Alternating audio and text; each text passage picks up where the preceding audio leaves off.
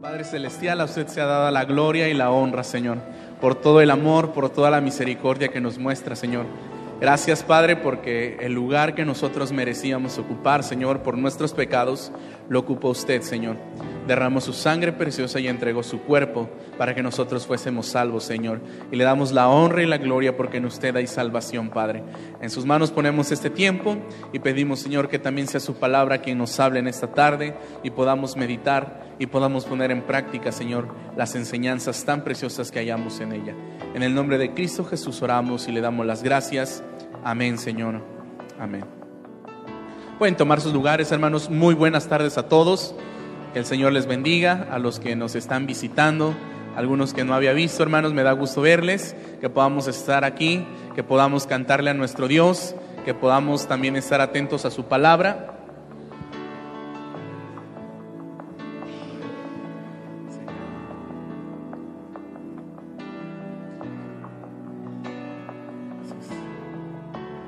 Ya hemos alabado a nuestro Dios y vamos a seguir alabando ahorita también. Hay algunos cantos más, le damos gracias al Señor. Si usted no estuvo estos días, iniciamos eh, algunas actividades del día miércoles, jueves y hoy viernes. Les había compartido que iba a estar nuestro hermano con algunos cantos especiales con el arpa. No puede estar por cuestiones de trabajo el día de hoy. Ya estuvo el día miércoles y ya estuvo el día jueves, así que si usted no vino durante estos dos días, se perdió la participación especial con el arpa, hermosos cantos y hermoso, hermosa manera de tocar el arpa, así que, pero no se preocupe, si Dios permite el domingo, usted también tendrá la bendición de escucharle y de poder alabar a nuestro Dios a través de ese instrumento. Así que gracias a Dios por este tiempo, hermanos. Vamos a meditar eh, en estas siete frases que Jesucristo mencionó estando en la cruz del Calvario, hermanos. Dice el himno que acabamos de, cantar, que en él hallamos salvación y a su nombre sea la gloria. Así que eh, también es momento de reflexionar, hermanos, es momento de agradecer, es momento de estar alegres porque sabemos que Cristo murió por nosotros y no solamente que murió, sino que resucitó. El día domingo aquí estaremos, hermanos, como cada domingo dándole gracias al Señor porque Él resucitó, porque tenemos un Dios vivo, porque tenemos un Dios que nos escucha, hermanos. Así que el día domingo estaremos aquí, pero quiero que meditemos, hermanos, en estas siete frases que Jesús expresó desde la cruz del Calvario. Quiero destacar tres cosas con usted y ahorita vamos a ver estas siete frases que es una enseñanza. La primera, hermanos, es que esas palabras que Jesús expresó no las escuchó solamente, no las escucharon solamente las personas que estaban al pie de la cruz. Estas palabras resonaron en el universo entero. Esas palabras que Jesús pronunció en los últimos instantes de su vida resonaron, hermanos, en el universo entero. Número dos, hermanos, otra cosa que debemos destacar aún estando a punto de morir, Jesús nos seguía enseñando.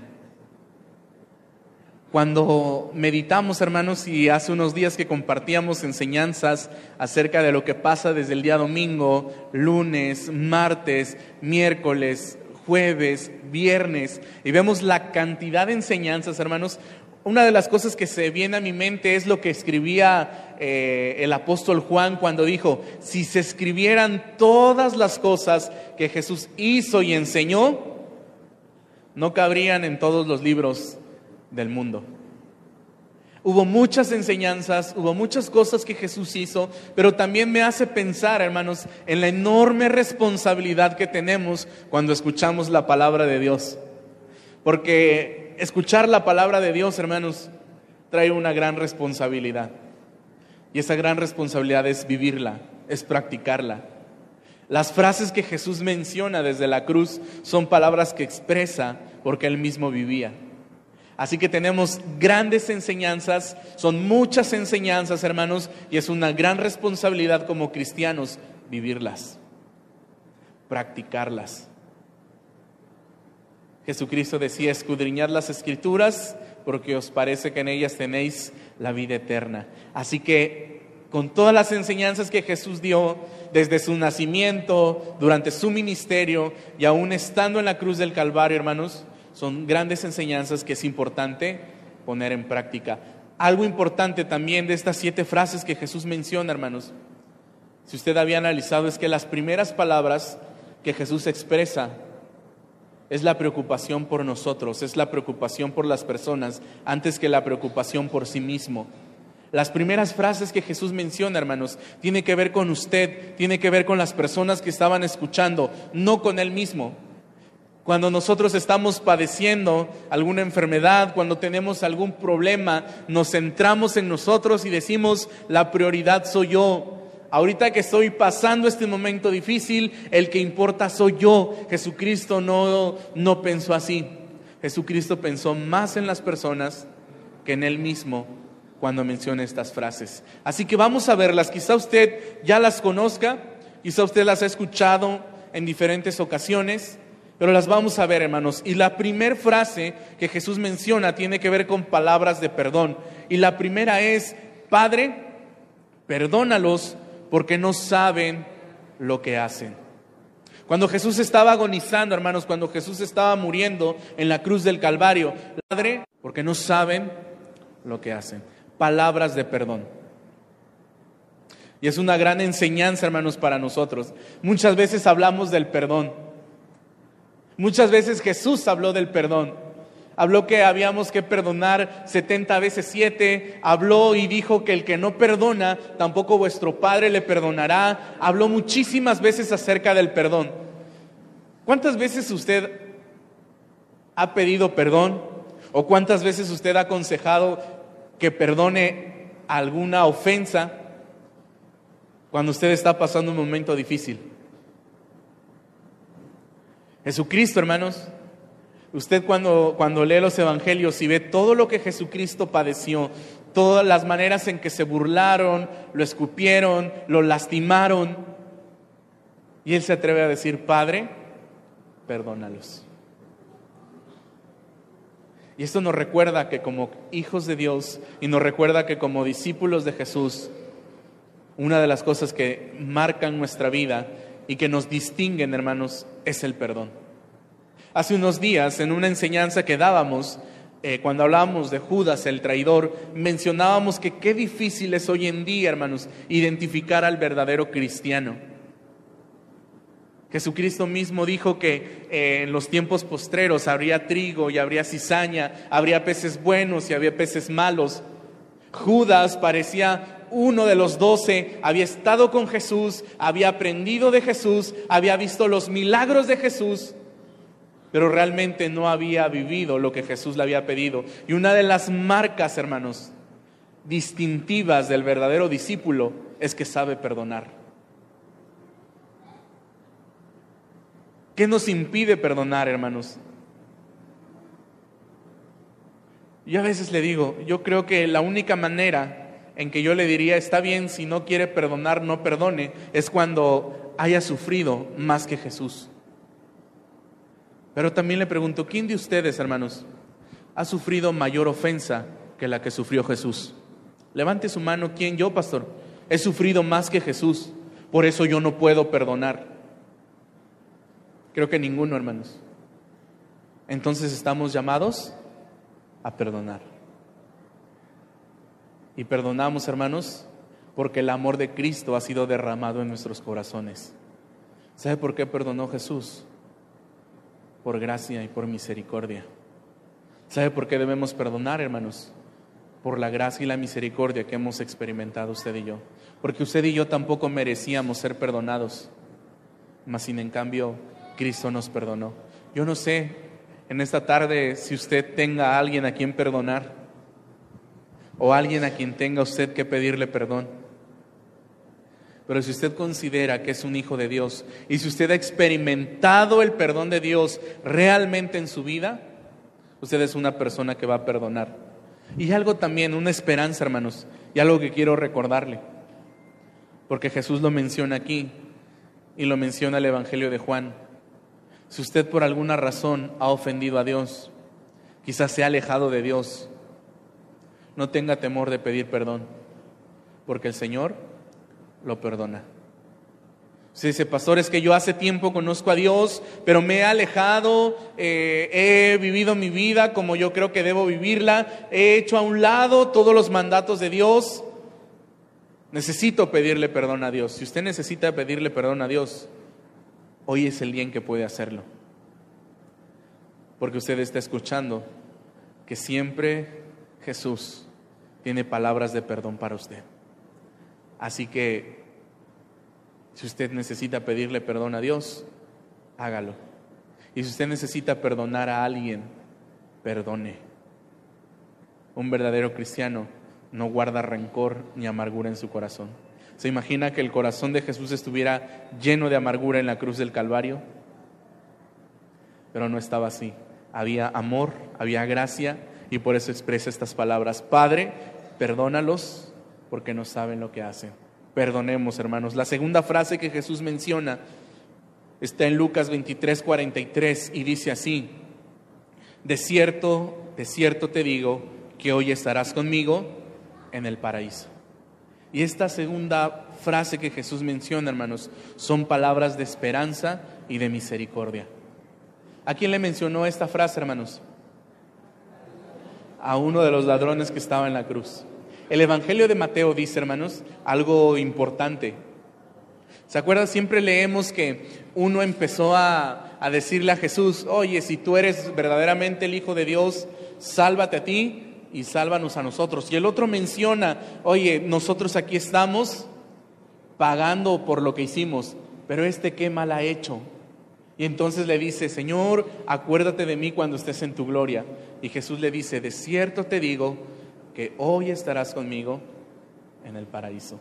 Pero el Evangelio de Mateo, recapitulo un poquito, el Evangelio de Mateo dice que ambos ladrones le injuriaban. La gente desde abajo se burlaba de Jesús, pero el Evangelio de Mateo registra que ambos, los dos ladrones al principio, hermanos, le injuriaban, se burlaban de él.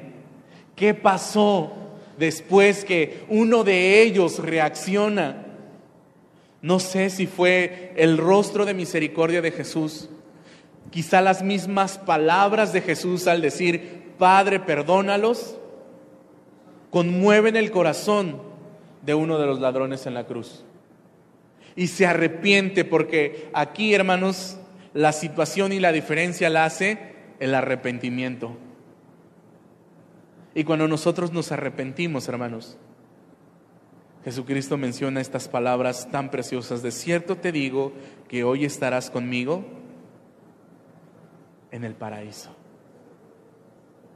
Qué bendición, hermanos. Porque eso lo hemos vivido usted y yo.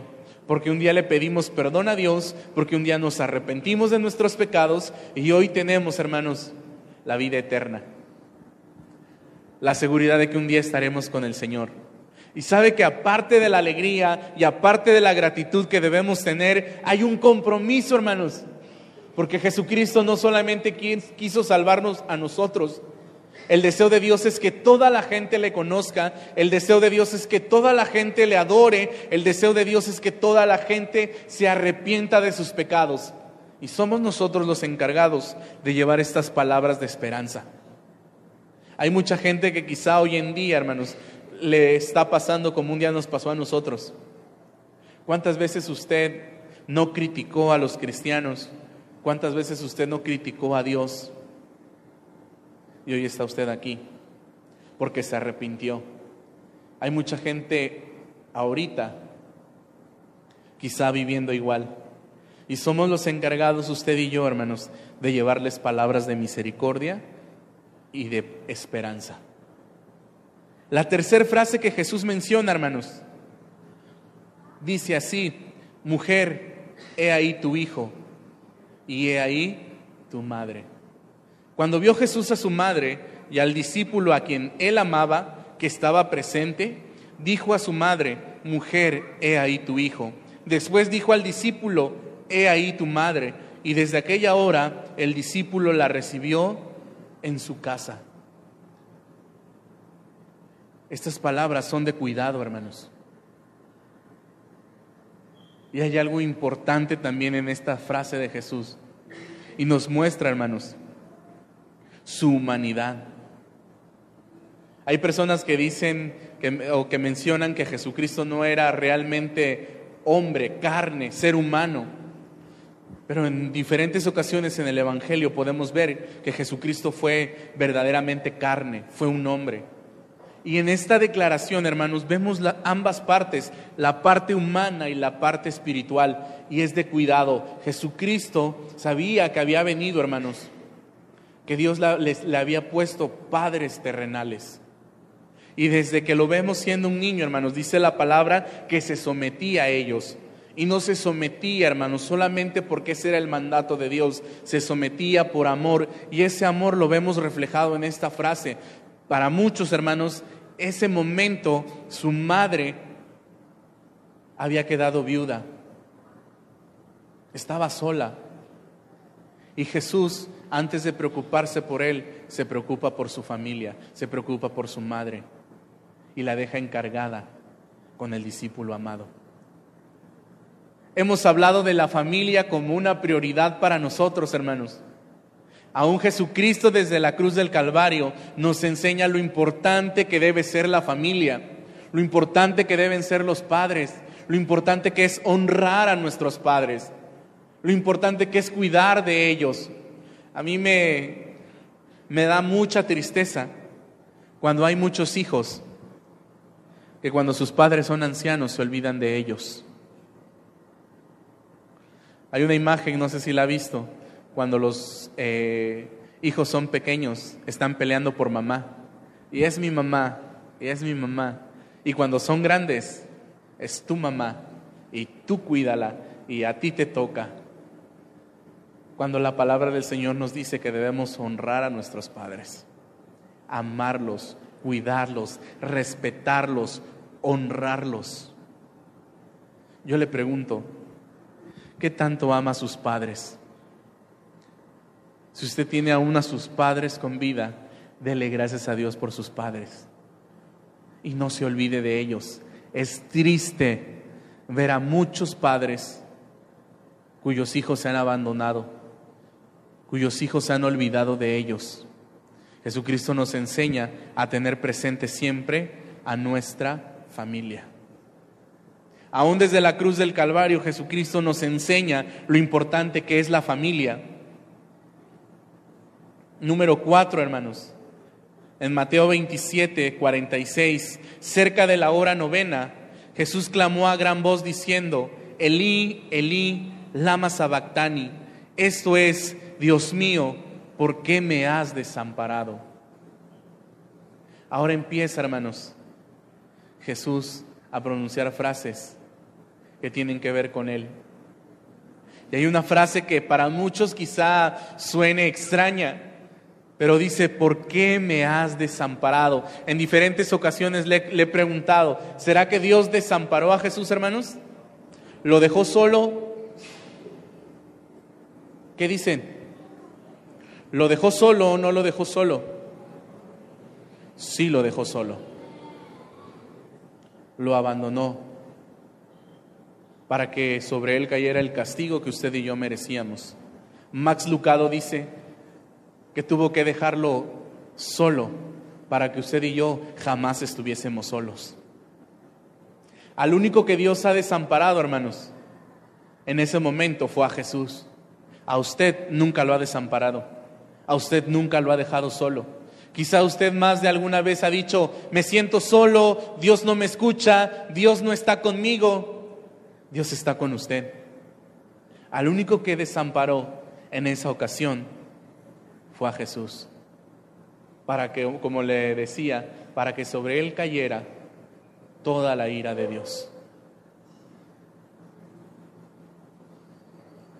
Desde la hora sexta hubo tinieblas sobre toda la tierra hasta la hora novena.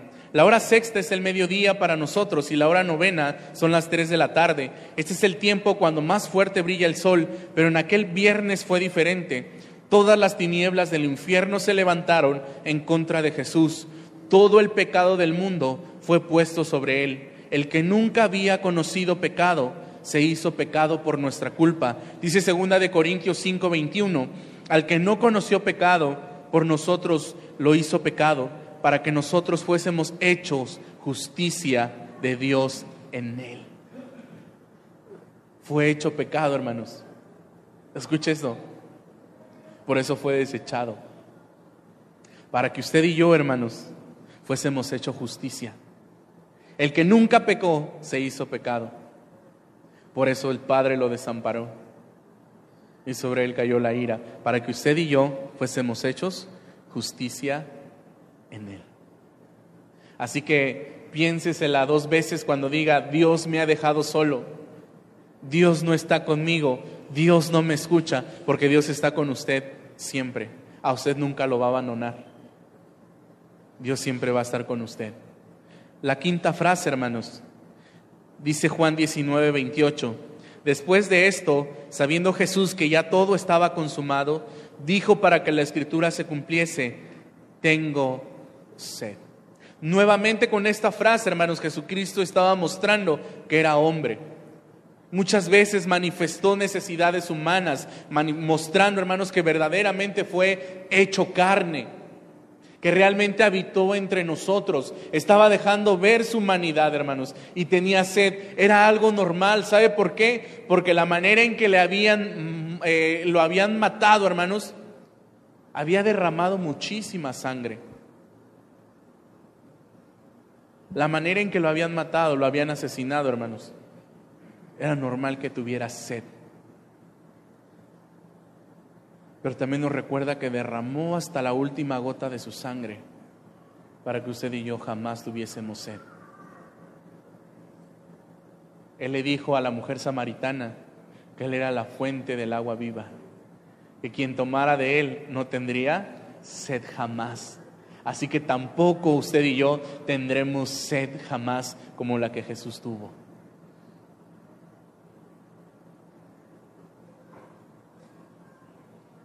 Cuando el Señor te pide un sacrificio de tu parte para Él, ¿cómo se lo puedes negar? Él lo dio todo por nosotros, sin escatimar nada. Romanos 8:32 dice, el que no escatimó ni a su propio Hijo, sino que lo entregó por todos nosotros, ¿cómo no nos dará con Él también todas las cosas? Jesucristo lo dio todo, hermanos, hasta la última gota de su sangre. Aún un soldado enterró su lanza y salió sangre y salió agua. Todo en Él fue entregado y derramado por el perdón de nuestros pecados. La sexta frase dice, hermanos, cuando Jesús hubo tomado el vinagre, dijo, consumado es y habiendo inclinado la cabeza, entregó el Espíritu. Consumado es, en griego es traducido como la cuenta está saldada. Cuando el Señor dijo estas palabras, se conmovió el universo completo. Todos los demonios del infierno supieron que estaban vencidos. La muerte había sido destruida. La victoria era total. Nuestro Jesús venció. Nuestro Salvador ganó la batalla, hermanos. Había pagado nuestros pecados para que usted y yo fuésemos salvos. Toda la ira de Dios había caído sobre él para que nunca más nosotros fuésemos, hermanos, sujetos de ira. Todo ha sido pagado. La sangre de Cristo nos ha redimido. Usted no tiene que pagar nada más. Cristo ya lo pagó todo. Cristo lo pagó todo. Consumado es. Y la última palabra que Jesucristo menciona, Padre, en tus manos encomiendo mi espíritu. Entonces Jesús, clamando a gran voz, dijo, Padre, en tus manos encomiendo mi espíritu. Y habiendo dicho esto, expiró. La tierra se estremeció, ni siquiera pudo contener a sus muertos. Escuche lo que relata el Evangelio de Mateo capítulo 27.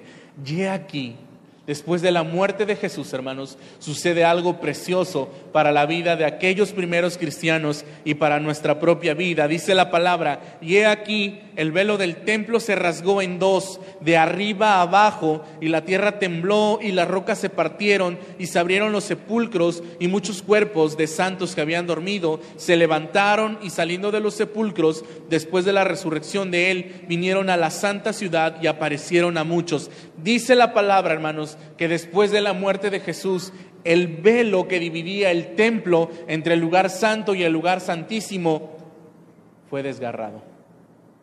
¿Qué simbolizaba, hermanos? Que nosotros tenemos acceso al Padre a través de Jesucristo. En el Antiguo Testamento, hermanos, El pueblo de Israel no podía entrar ni al lugar santo, ni mucho menos al lugar santísimo. En el lugar santísimo habitaba la presencia de Dios y alguna persona que quisiera entrar, el único que entraba era el sumo sacerdote una vez al año para interceder por los pecados del pueblo, para orar por el pueblo. Después de que Jesús muere, hermanos, nos da acceso al Padre. Y es solamente a través de Jesucristo y es a través de su sacrificio que nosotros podemos ir directamente al Padre. El velo se rasgó y hubo acceso a la salvación, a la vida eterna. Me recuerda lo que siempre le comento cuando le pregunto qué es la vida eterna. Jesucristo lo mencionó. Habrá gente que le pregunte, ¿qué es eso de la vida eterna? ¿Que nunca vamos a morir? Pero usted va a la Biblia y Jesucristo menciona, y esta es la vida eterna, que te conozcan a ti, el único Dios verdadero, y a su Hijo, a quien tú has enviado. La vida eterna es conocer a Dios, hermanos. La vida eterna es saber quién es Dios y saber que Él nos escucha y que podemos acercarnos ante el trono de la gracia y hallar socorro. Qué bendición tenemos, hermanos. Qué gozo tenemos de saber que Dios nos escucha, que saber que Dios nos atiende y que no hay necesidad de intermediarios, que nosotros podemos hablar directamente con Dios y escuchar a Dios. ¿Cuántos le dan gracias a Dios por su salvación, hermanos? Damos gracias a Dios porque a través de Jesucristo somos salvos y tenemos vida eterna. Yo quiero orar. Después de orar vamos a ver un video que estuvimos viendo ayer y que terminemos dándole gracias a Dios por lo que Él nos da. Yo no sé cuál, con cuál de estas siete frases usted se identifica. Quizá necesita perdón o necesita perdonar. Quizá usted está necesitado de esperanza. Quizá usted no sabe dónde va a pasar la eternidad. ¿No le gustaría tener la seguridad de estar con Jesucristo? Y no digo que hoy, sino cuando el Señor así lo requiera. Quizá usted se ha olvidado de sus padres, quizá usted se ha olvidado de su familia, quizá ha estado más ocupado en el trabajo y en otras cosas y se ha olvidado de su familia. Jesucristo hoy te recuerda que tu familia es prioridad, que tu esposa, que tus padres, que tus hijos son prioridad. Quizá necesitas a un Salvador. Quizá necesitas a alguien que perdone tus pecados y puedas hallar la vida eterna. Yo te invito a que en esta tarde, cualquiera que sea tu necesidad, ores al Señor, se lo digas al Señor y puedas hallar esa gracia que tiene preparada para ti. Vamos a orar. Padre bendito, en esta tarde le doy gracias por la salvación que tenemos en usted a través de Jesucristo y solamente a través de Él. Dice su palabra, Señor, que hay un solo mediador entre Dios y los hombres y es Jesucristo hombre, Señor.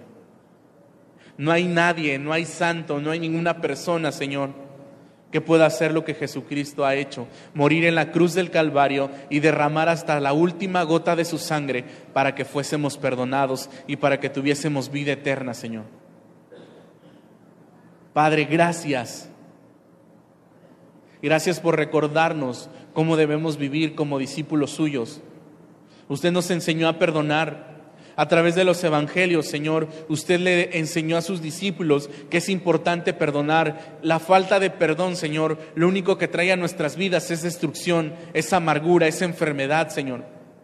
Usted nunca guardó rencor, Padre. Usted supo perdonar y esas palabras que pronuncia, Señor, en la cruz del Calvario, hablan de realmente la honestidad y la sinceridad con las cuales usted lo mencionaba, Señor. Porque aún aquellos dos ladrones, Señor, merecían tanto ser castigados como estaban siendo castigados, como merecían, Señor, la condenación. Pero uno de ellos se arrepintió, Señor. Y usted mostró su misericordia, perdonando sus pecados y dándole la seguridad de que estaría en el paraíso. Padre, como discípulos suyos, debemos aprender a darle prioridad a nuestra familia. Yo no sé cuántos hijos de los que están aquí, Señor, se han olvidado de sus padres. Usted nos menciona, Señor, y nos recuerda que es importante cuidar, honrar, amar, ayudar a nuestros padres. Y no solamente a nuestros padres, Señor, a nuestra familia. El verdadero discípulo suyo, Señor, sabe que una de sus prioridades o que su mayor prioridad es su familia. Nuestra esposa, nuestros hijos, nuestros padres. Un verdadero discípulo, Señor, es un verdadero discípulo en su hogar. Restaure nuestras familias, Señor. Ayúdenos a amarle, Padre bendito. Y gracias por la salvación. Gracias, bendito Padre, porque usted sufrió el castigo, porque usted fue abandonado, porque su última, hasta la última gota de su sangre fue derramada por nuestros pecados, Señor. Fue consumado todo, todo fue pagado, Señor. No necesitamos pagar nada más, todo lo pagó usted. Bendito Padre, eso nos habla de la salvación que tenemos solamente en usted. Yo le pido por cada una de las personas que están aquí, Señor. Si alguna de ellas no tiene este regalo de salvación, si alguna de, los que estamos aquí, Señor, de las personas que están aquí, dicen, yo no sé dónde pasaré la eternidad. Yo había escuchado de Jesús, yo había escuchado de la Semana Santa, pero no sabía que realmente lo que significaba es que Jesús había muerto por mí, por mis pecados, que yo había ofendido a Dios, que me había alejado de Dios, que estaba viviendo mi vida a mi manera y que lo único que traía como resultado ello era la condenación, era la muerte, era la ira de Dios. Pero a través de Jesucristo, que tomó nuestro lugar, ahora tenemos vida eterna a través de la sangre de Jesucristo que fue derramada por nuestros pecados, ahora somos limpios. El Señor nos limpia, nos perdona, nos justifica, nos santifica y somos sus hijos. Solamente a través de la fe en Jesucristo podemos ser salvos y podemos ser hijos de Dios. Si usted ya es salvo, dele gracias a Dios por su salvación. Pero si usted dice, yo no soy salvo aún, yo he hecho muchas cosas que han ofendido a Dios. He vivido de tal manera que ofendo a Dios. Quiero pedirle perdón. Pídale perdón. Y dígale, Señor, perdóname. Quizá usted dice, me he alejado de Dios. Quizá en algún momento escuché de Jesús y traté de seguir a Jesús, pero me alejé de Él. Jesucristo hoy te dice que te perdona.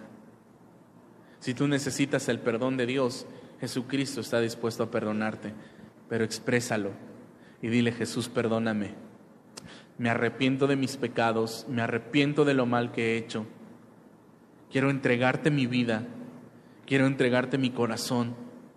Quiero que tú seas mi Dios, quiero que tú seas mi Rey, quiero que tú seas mi Salvador y quiero seguirte cada día de mi vida. Déjeme decirle algo, seguir a Jesús y creer en Él es lo mejor que usted puede experimentar en su vida. Tendrá la vida eterna y conocerá a Dios porque esa es la vida eterna. Una vida que se disfruta, una vida libre de pecado, una vida libre de condenación.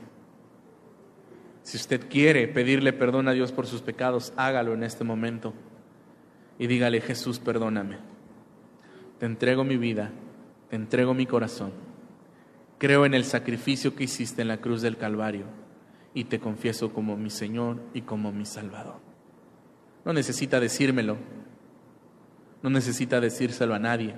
Usted sabe que hay en su corazón en este momento. Si hay gratitud, dele gracias a Dios. Pero si hay necesidad de pedir perdón, pídale perdón a Dios. Y Él está dispuesto a perdonarle todos sus pecados y limpiarlo de toda maldad. Padre bendito, en sus manos están mis hermanos, nuestros amigos que nos visitan en esta tarde, Señor. Porque usted conoce lo que hay en nuestro corazón. Y porque usted conoce nuestro clamor. Porque usted conoce nuestra petición, Señor. Y si hay alguien aquí que está necesitado de salvación, Señor, usted la ofrece en esta tarde. lo único que tenemos que hacer es reconocer, es pedir perdón y seguirle cada día. Gracias, bendito Padre, porque en usted hallamos paz, porque en usted hallamos esperanza, porque en usted hallamos gozo. Gracias por morir en la cruz del Calvario.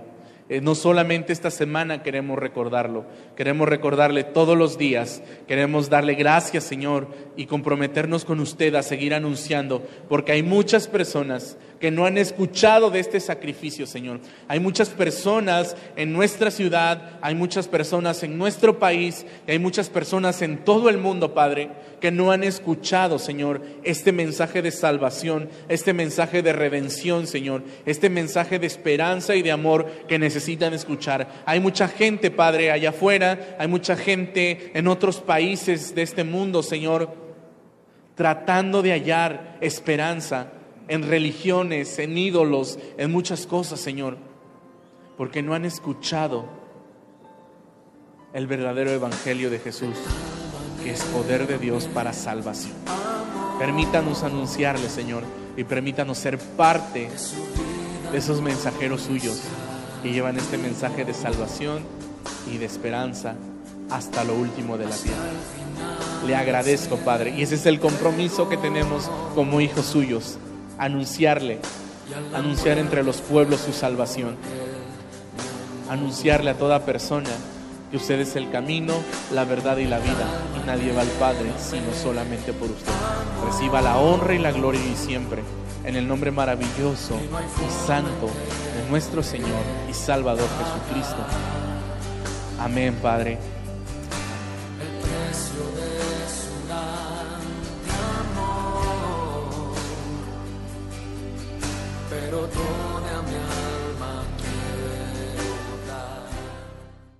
The podcast you just heard was made using Anchor. Ever thought about making your own podcast? Anchor makes it really easy for anyone to get started. It's a one stop shop for recording, hosting, and distributing podcasts. Best of all, it's 100% free. Sign up now at anchor.fm slash new. That's anchor.fm slash new to get started.